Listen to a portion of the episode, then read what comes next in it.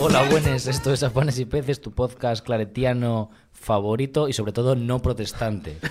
Eh, aquí estamos y ¿vamos a hacer la performance o no? Hay que hacerlo. Hay que, hay hacer. hacer. Casualmente vinimos aquí con la misma ropa todos, o sea, Sí, sí, casualmente. Eh, Oye, me encantó el programa. ¿eh? Muchas gracias por todo, ¿eh, Santos? Oye, un placer. de nada, por eso también. estamos. Que, que- que el protagonista soy yo, por favor. Y que, y que, pues, que se desvele España. Antes, antes Ah, no, para se los desvela de España. Spotify, Ah, vale, Claro, vale. los de Spotify en el programa, en el programa de Jorge había una persona aquí con una bandera de España sujetada por, Por, por un, lo que fuera. por, un- por un gorro de capitán de barco y ahora vamos a proceder a hacer el, Voy, el voy a poner un face poco off. de- voy a poner un poco de música. Un, un redoble o algo. Un...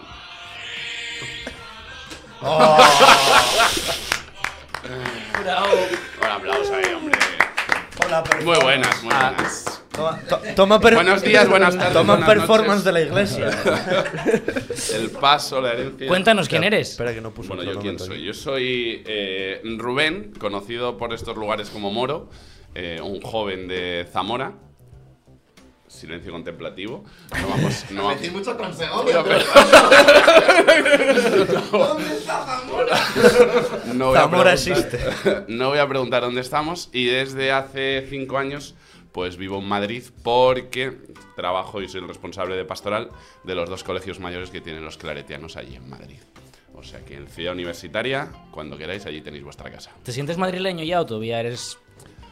Estamos trabajando en ello, ¿eh? Estamos trabajando en ello. No, yo soy de los que. Yo, yo creo que se dijo también antes, ¿no? De los que cuando sales de la ciudad la sientes. Yo soy más zamorano fuera de Zamora que en Zamora. ¿Te sientes O sea, zamorano? Sí, sí, claro, por supuesto. Ya lo siento.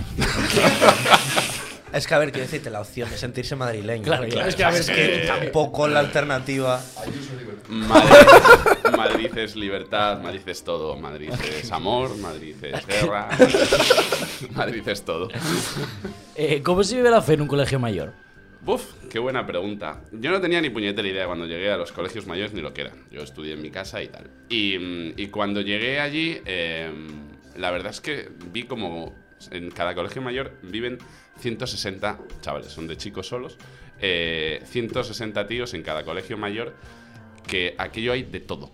O sea, la clave es, a la pregunta es de todo. Hay de todas las maneras de vivirlo, ¿no? Eh, hay gente que viene de nuestra formación de claretianos, que son exactamente igual que vosotros y que yo. Eh, hay gente que viene de otras formaciones, hay gente que no ha oído hablar de, una misa en su vida, pero que también termina en un colegio mayor religioso. Yo les pregunto que por qué coño, pero bueno, allí están. Y, y luego se vive, bueno, pues al final es, yo siempre creo que es como un macrocampamento, pero durante todo el año, ¿no? Eh, es que vivimos todo el día juntos. Con náuticos y barcos. Bueno, sí, evidentemente. es, otro, es otro rollo, pero, pero la clave es esa. La clave es que al final eh, es como vivir absolutamente todo el año como si estuvieras en un campamento, siempre juntos. O sea, la gente va a clase, luego cuando vuelve, pues comes todos juntos. Cuando estás por la tarde haces actividades, juegas, no sé qué. Que si deportes, que si actividades culturales, que si por la noche salir de fiesta. Todo eh, con los hermanos que, con los que vives, que son los del colegio mayor. Y la fe se vive desde esa clave también.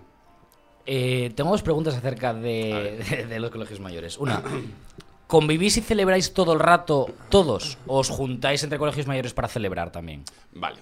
Eh, lo primero, primera aportación. Eh, 160 tíos, yo creo juntos no los he visto nunca, ¿vale? Eh, evidentemente estudian distintas carreras, distintas universidades, distintos horarios. eh, vosotros lo sabéis también, calendarios académicos, calentar. Es muy complicado juntar a todo el mundo. Nos juntamos todos, todos, todos, todos, todos. Igual dos, tres veces al año. Apertura, Navidad y clausura es donde estamos todos, ¿vale? O sea que a partir de ahí, bueno, pues vas, en- eh, intentas movilizar lo máximo que puedas. Eh, y luego sí que la, la- otra, la otra línea sí que trabajamos mucho con otros colegios mayores, ¿no? En Ciudad Universitaria tenemos eh, el lujo de que somos un nicho allí de un montón de colegios mayores juntos. En la zona en la que estamos nosotros, en Moncloa, pues hay como cerca de 20 colegios mayores juntos, tal. Muchos de ellos religiosos, muchos otros otros que no, también, eh, que parece que siempre que pensamos en colegio mayor, pensamos en colegio mayor religioso, segregado, no sé qué, no, no. O sea, hay, hay muchas, muchos modelos de colegio mayor y los que nos consideramos religiosos, que trabajamos por medio de una cosa que se llama pastoral conjunta, que también coordino yo, eh, pues, arroba pastoral conjunta en Instagram, por si hay algún fan, eh, pues también trabajamos juntos y lo que dices tú, al final, eh, la alegría de celebrar ser cristianos hoy en nuestro mundo tiene que ser mucha alegría para poder juntarnos y poder celebrarlo y poder dar una nota de color a nuestra sociedad que tanto necesita, ¿no? Vale, y, y celebrar, convivir y vivir la fe todo el rato con 160 chicos Sí. de una... Voy a ir al cliché, ¿eh? de un extracto social medio alto, Correcto. porque realmente en los colegios mayores eh, no todo el mundo se los puede permitir. Sí. ¿Notas que en cierto modo os puede alejar de la realidad del mundo, en parte? Mira, hace, hace poco tuve una conversación así con uno de mis directores eh, que, fue muy claro. Me dijo, en el momento en el que los colegios mayores eh, no sean representativos de la sociedad española, tendremos un problema, ¿vale? No digo ni que lo seamos ni que no, ¿eh? habría que estudiarlo y, y discutirlo mucho. Pero sí que eh, es lógico que evidentemente no todo el mundo se puede permitir un colegio mayor. Yo nunca me hubiera permitido vivir en un colegio mayor como universitario. O sea, como estudiante, yo estudié en mi casa, en Zamora, eh, Universidad de Salamanca, pública. Eh, nunca hubiera podido ir a Madrid. Lo a- dice con ojos tristes, ¿eh? Pero eh, eso, evidentemente, sabemos lo que tenemos, ¿no? Em, pero sí que es verdad que, que bueno, eso, que el, que el nicho que tenemos luego pues lo viven de otra manera. No es, o sea, muchos vienen de educaciones, pues si te pones a pensar, eh, de Opus Dei, de- pero luego también tenemos de jesuitas, luego también tenemos de colegios públicos que han vivido su... maristas, de no sé qué. de- hay un montón de, de identidades y es muy bonito también ver cómo llegas a los 18 años, que es esa etapa en la que parece que nada vale, que todo lo que quieres es la libertad de no saber nada de nadie y llegar a un colegio mayor donde compartes eh, la vida todo el día con gente de- que vive su fe de manera distinta. Y el de jesuitas, y el de claretianos, y el de colegio público, y el de opus, y, y te juntas y te planteas, ostras, eh, ¿por, por qué la gente lo vive tan distinto? ¿Por qué hay maneras eh, de entenderlo, no? Y al final lo que nos une es la misma fe. Pero hay que entenderlo, hay que madurarlo y hay que vivirlo. Pero ni el jesuita ni el del Opus Dei seguramente tenga problemas para llegar a fin de mes. O sea, no me respondiste a la pregunta todavía. Sí, sí, sí, sí, claro. Es que. eh, no, no, está claro. Pero eso también va parte de. O sea, ¿por qué los claretianos tienen un colegio mayor? ¿Vale? Tienen un colegio mayor porque quieren transmitir un modelo de vida, ¿vale? Y una forma de vivir que es la fe, que es la- el carisma claretiano, ¿no? Eh, lógicamente, a los chicos no van a tener ningún problema y cuando hablan de problemas son problemas del primer mundo, como yo digo, ¿no? Eh, pero también tenemos una impronta muy importante de todo el tema de acción social. O sea, tienes que transmitir. eh, yo siempre les digo lo mismo, digo, chicos, somos unos puñeteros privilegiados. ¿Vale? Dentro de los privilegiados del primer mundo, estamos todavía nosotros más privilegiados. Socialmente, económicamente, eh, estáis en las mejores universidades del mundo, vuestros padres os pagan absolutamente todos los caprichos que tengáis. eh, de esto nos tenemos que hacer conscientes. Bueno, pues ahí los claretianos han puesto a un pastoralista muy bueno, en este caso, que soy yo, para hacerles entender y transmitirles. Y, tiene- y tienen una y tenemos una comunidad de claretianos muy potentes también intentando transmitir este mensaje evangélico. Chicos, ser privilegiados no significa olvidarnos de que nuestro mundo es una mierda y de que tenemos que pelear, ¿no? Al final traer el reino de Dios a, a nuestra sociedad hoy es conseguir que sea un poquito más, más justo, conseguir que sea un poco más igualitario, conseguir que sea un poquito mejor nuestro mundo, ¿no? Y se puede hacer, pues, desde este mismo podcast, que a mí me parece acercar eh, nuestra identidad a todo el mundo que nos escuche, o se puede hacer desde un colegio mayor, intentando transmitir a chicos que no tienen los problemas que entendemos, que tienen que comprometerse con su sociedad y con su mundo, ¿no? La última ya para acabar de pinchar Sí, y ya te dejo en paz. ¿Tengo ¿eh? eso? No, no, no.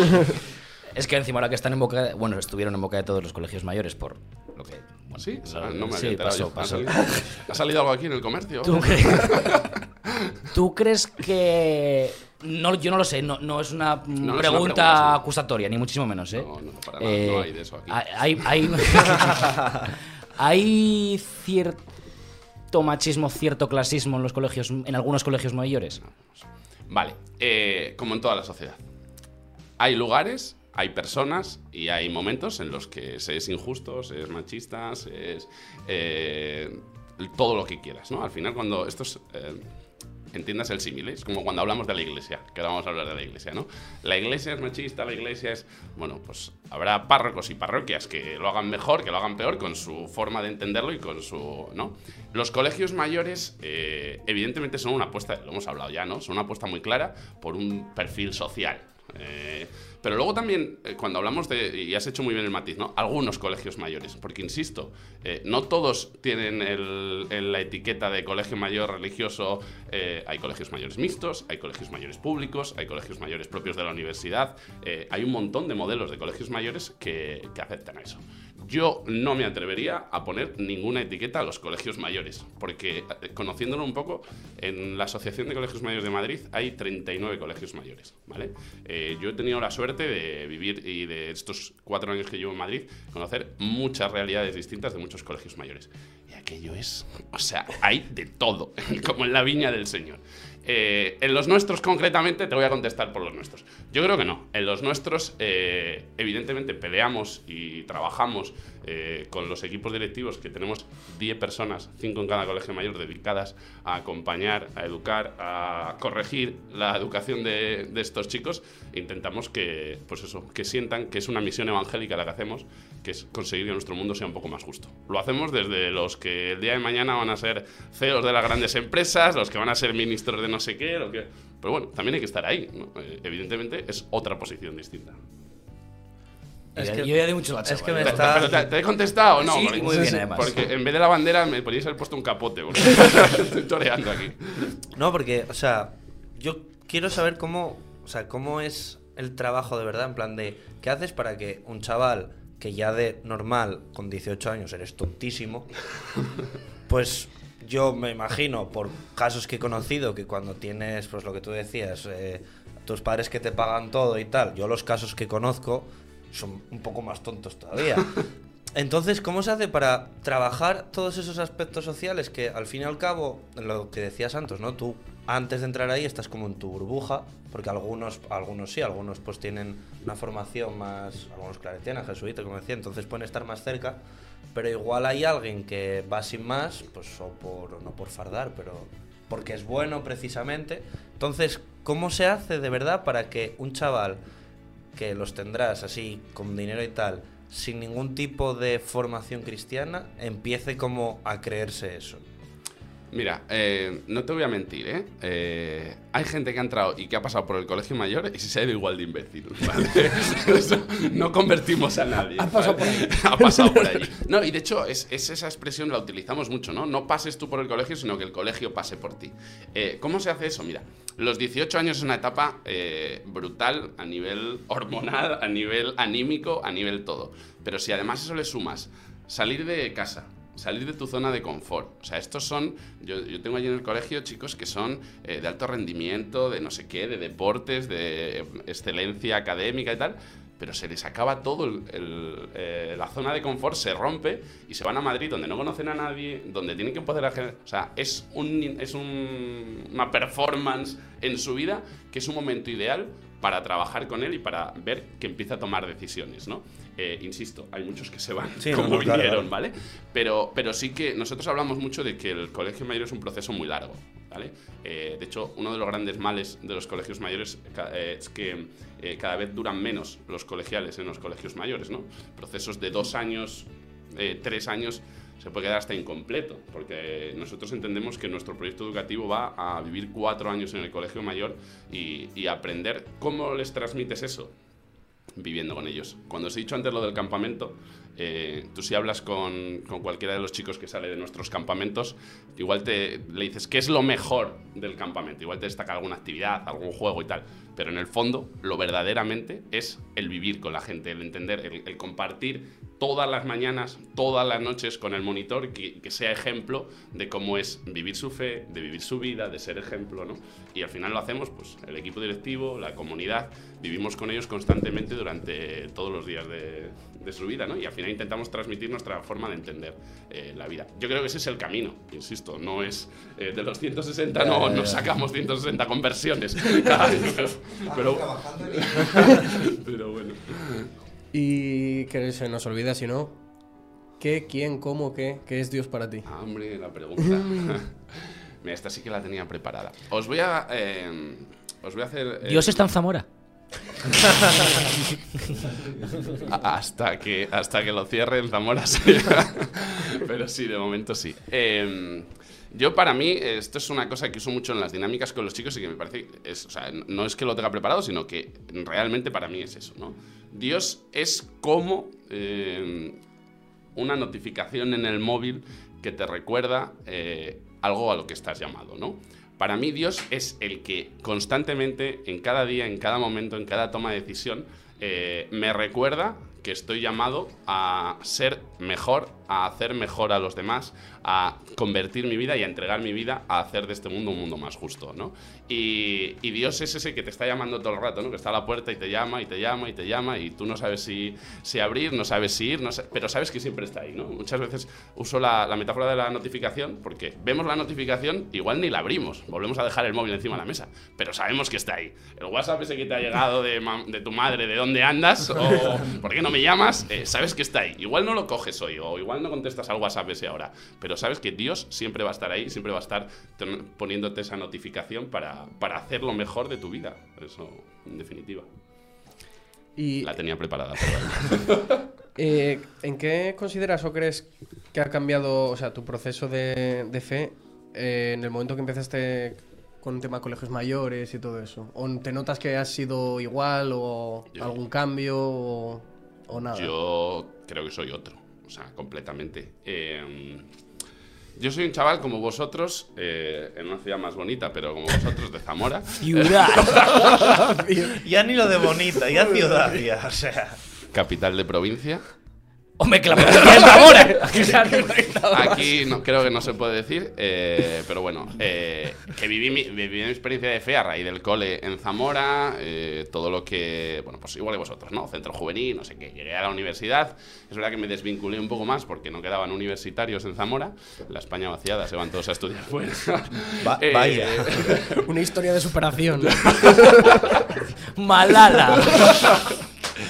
Y, y- y yo sí que considero que tanto a nivel personal el, momento de maduración y a nivel de fe eh, el momento de realmente sentir que estaba haciendo algo coherente con mi fe, con mi vida, de, fue en el colegio mayor, cuando llegué al colegio mayor, y lo que os he comentado antes, eh, el ver la diversidad de formas que hay de vivir su fe de cada uno de los, eh, de los jóvenes que allí, con los que allí vivo y convivo, eh, fue lo que me enseñó y lo que me ha hecho madurar eh, mi fe. Yo creo que es un poco egocéntrico, pero creo que soy mejor hoy que el día que entré eh, en los colegios mayores porque he madurado, he aprendido a vivir mi fe en el día a día.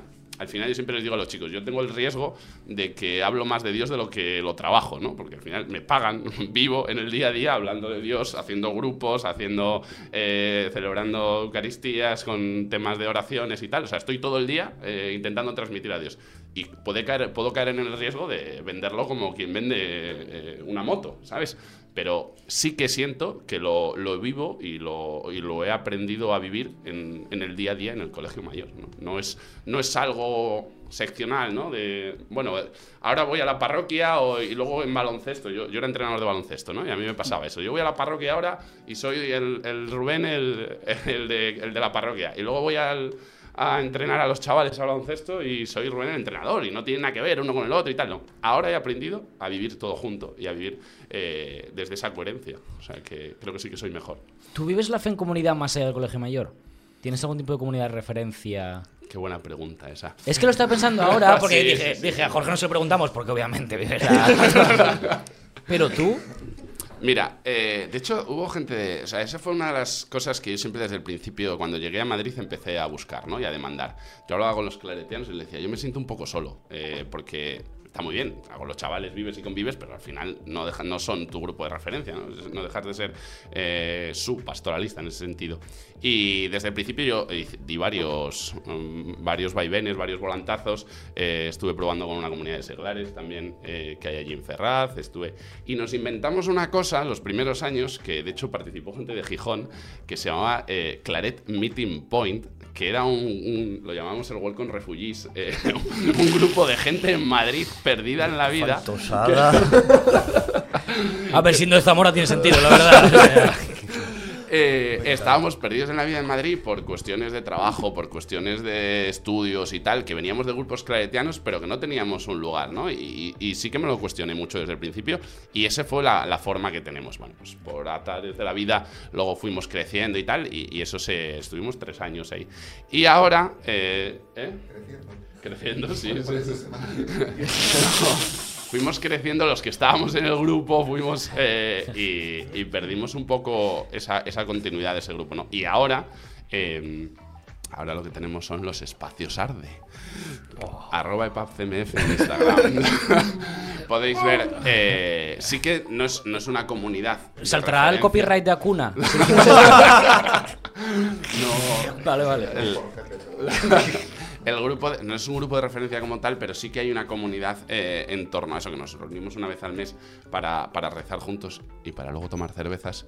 Eh, y que es nuestra, es, un poco donde yo siento esa. Yo siempre digo lo mismo, yo Arde, a los espacios Arde, voy de chaval. A mí que no me pidan nada, ¿no? Porque yo quiero, después de estar eh, durante toda la semana siendo un poco el coordinador, el referente, no sé qué y tal, quiero ir a disfrutar, quiero ir a rezar, quiero estar delante del Santísimo y dejarme llevar, ¿no? Y, y eso es mi, mi- mi escape ahora mismo en, en Madrid.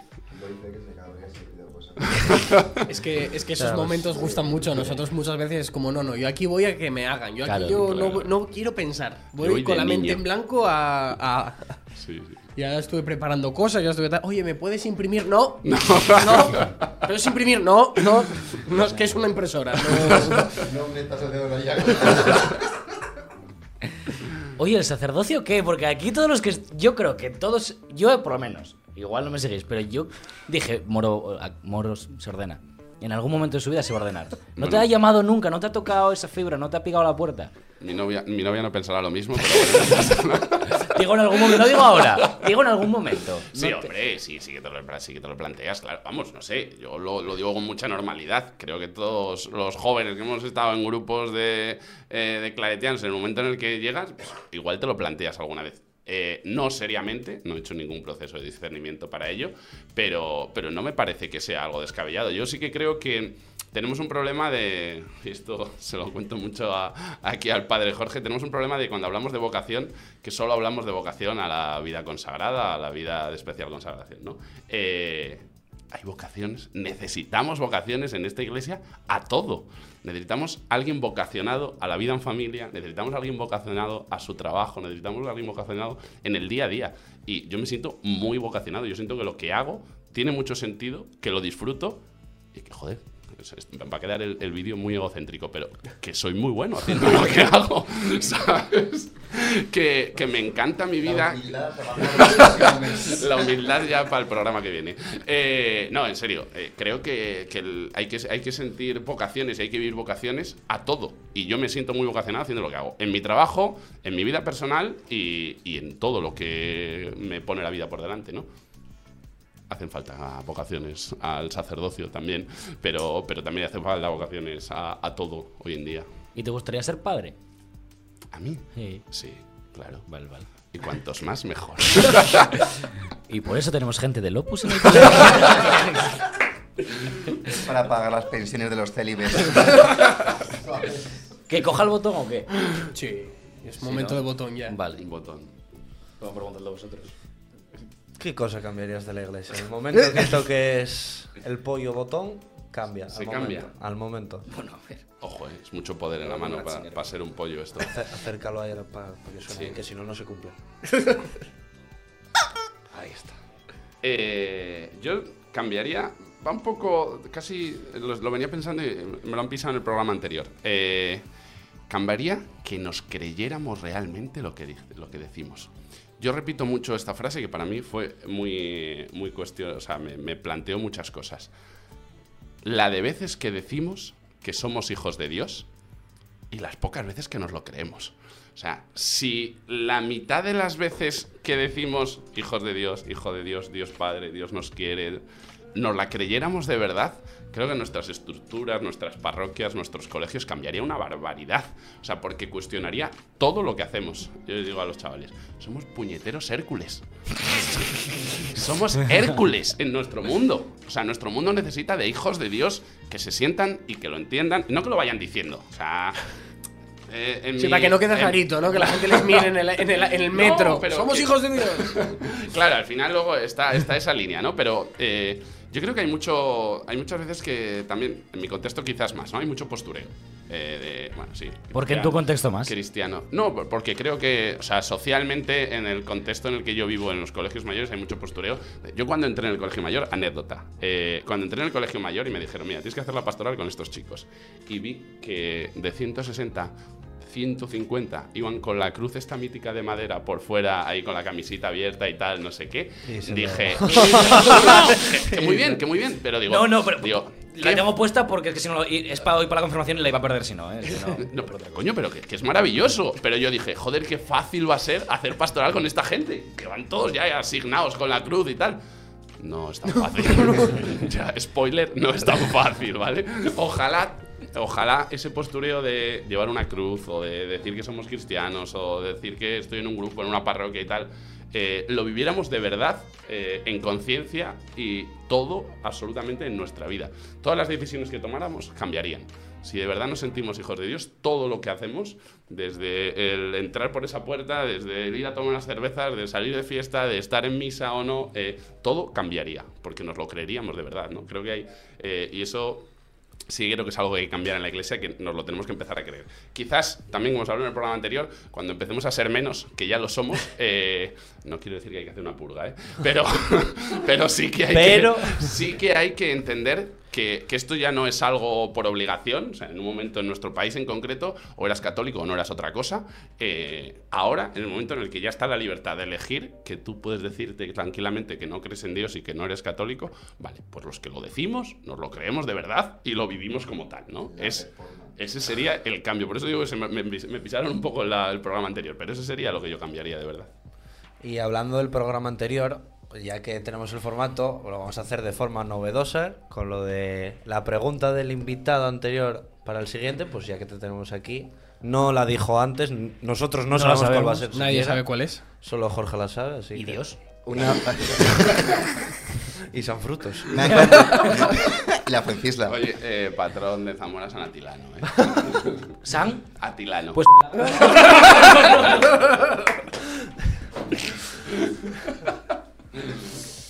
Me ha encantado tu programa. un abrazo y un beso a Elena, que nos dijo que la saludásemos. Aquí estamos, Elena, te saludamos, el Ruberillo. Una cosa. Eh, la pregunta. La pregunta que yo creo que quiero hacer es. eh, ¿Cómo crees? Si te encontrases con el padre Claret ahora, ¿qué te diría sobre tu, eh, su- tu labor pastoral? Mamá. En frío, ¿eh? Pasó el señor cruzando tu camino, ¿eh? Eh, el padre Claret hoy siendo pastoralista de los colegios mayores. eh, No, ¿qué me diría? ¿Qué me diría a mí, no? ¿Cómo lo haría? ¿Cómo lo Aparece haría? Claret. Enciéndeme. el padre Claret ahora y aparece y dice, hombre, tú eres pastoralista de los mayor, ¿no? Hola, buenas. Pues. Hola, buenas. Bueno, yo creo que me daría un consejo para seguir haciendo mi tarea eh, pastoral, mi misión. Y ese consejo, eh, yo creo que sería. eh, para mí, el padre Claret fue. eh, hay muchas cualidades del padre Claret, todos conocemos muchas, hay muchos cómics y muchas películas.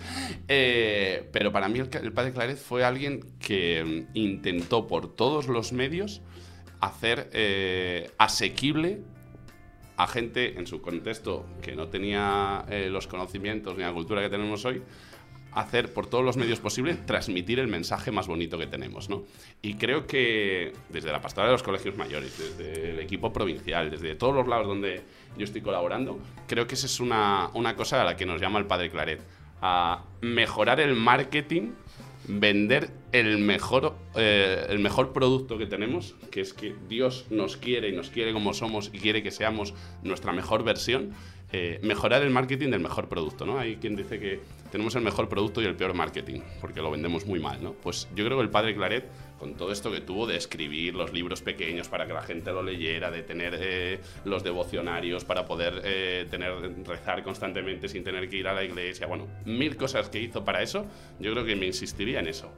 Tienes que mejorar el marketing porque tienes mucho potencial, porque tenemos el mejor mensaje del mundo, que es que Dios nos quiere, que nos ha creado y estamos en este mundo para hacer algo grande y tienes que transmitírselo al máximo de gente y que lo entienda. O sea, que iría por ahí. Eh, no sé si te he contestado. Pero Arde va de chaval, ¿eh? La última, ¿nos da tiempo a hacer la última? 28. Nos da tiempo a hacer la última. Sí, la de la- sí, sí. Es que me gustó mucho la que le hiciste a Jorge la semana pasada. La semana pasada hace 40 minutos. según para quién el tiempo relativo. ¿A quién piensas y a quién idolatras en forma de vivir la fe? ¿En quién piensas? Como esa persona Eh, referente. Es que está feo esto. Pero lo tengo sentado a mi derecha. Eh, A ver, si, Jorge. os- si os gustáis, pues liaros.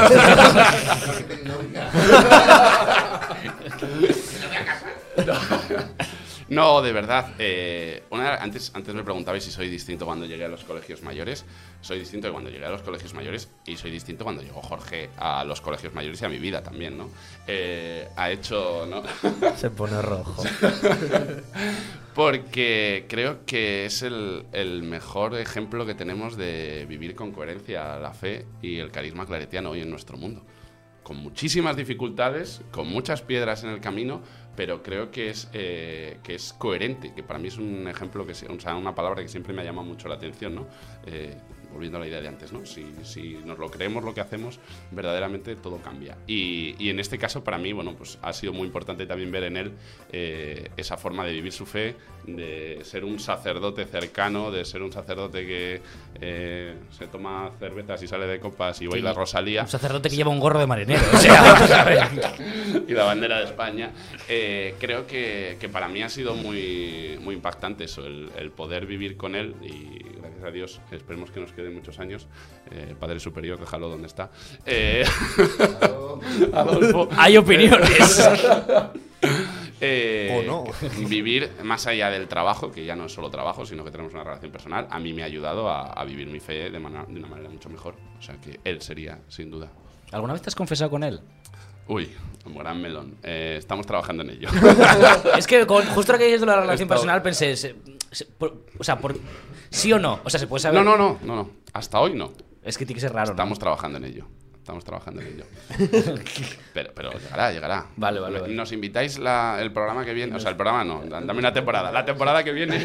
Dame la temporada que viene y hablamos, ¿vale? Sobre- Nosotros estaremos aquí. o sea, de hecho, se cierra la puerta y nos quedamos aquí o sea, esperando a que venga alguien. Ahí os cambiéis un par de camisas y bueno. La próxima te- temporada igual nos confiesa Moro, que a lo mejor cambia de opinión. Eh, ya estamos fuera de tiempo. Ya ¿no? estamos fuera. Ya, no. eh, venga, vamos a A recomendar, recomendar. cosas. Eh, yo voy a recomendar, es recomendación y petición. Parece un poco con las capeas en Madrid, qué pesado sois. O sea, yo todos los que sigo de Madrid, no, es que tengo capea, cada semana capea. Yo, pero bueno, iros de botellón como la gente normal, hombre. O hacer cosas normales, iros a un bar. No, capea, capea y tercios. ¿Qué hacéis, hombre? Hay, hay un modelo mucho mejor ahora que es que ya han quitado las vaquillas y lo llaman directamente copea. Que se, se van allí a la plaza y. Hostia. Pues yo recomiendo que si desde aquí, desde Asturias, vas a bajar a Andalucía, a Madrid, lo que sea, ir por Portugal o por La Rioja, Aragón, evitar Castilla-León.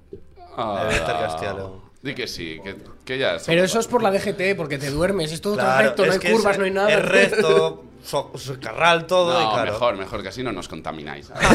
Por otro lado. Yo quiero hacer una recomendación Claro, por también. supuesto. Eh, saludar.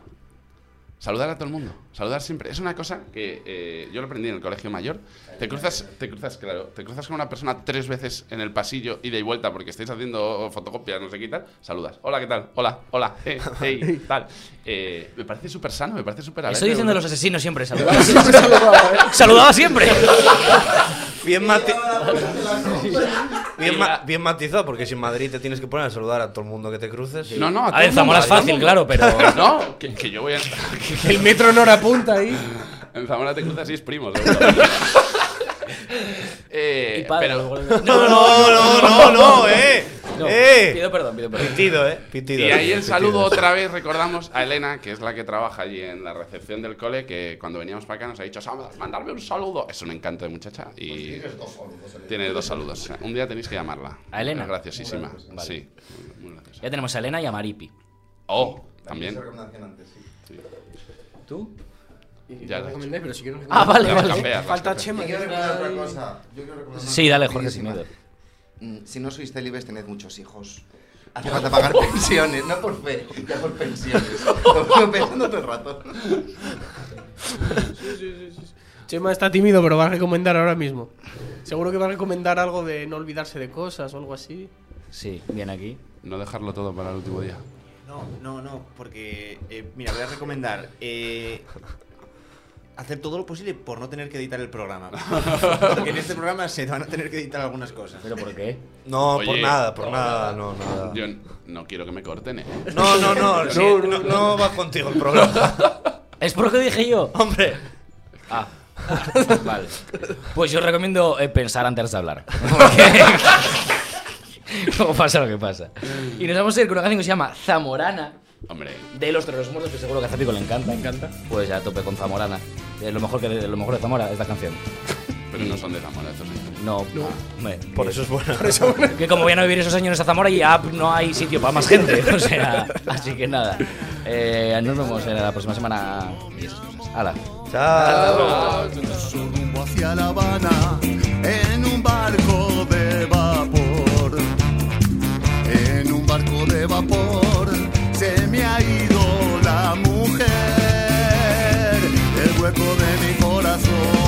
no sé cómo cerraré, no sé cómo cerraré esta grieta en mis pasiones, desde que la dejé de ver, entra un frío de cojones,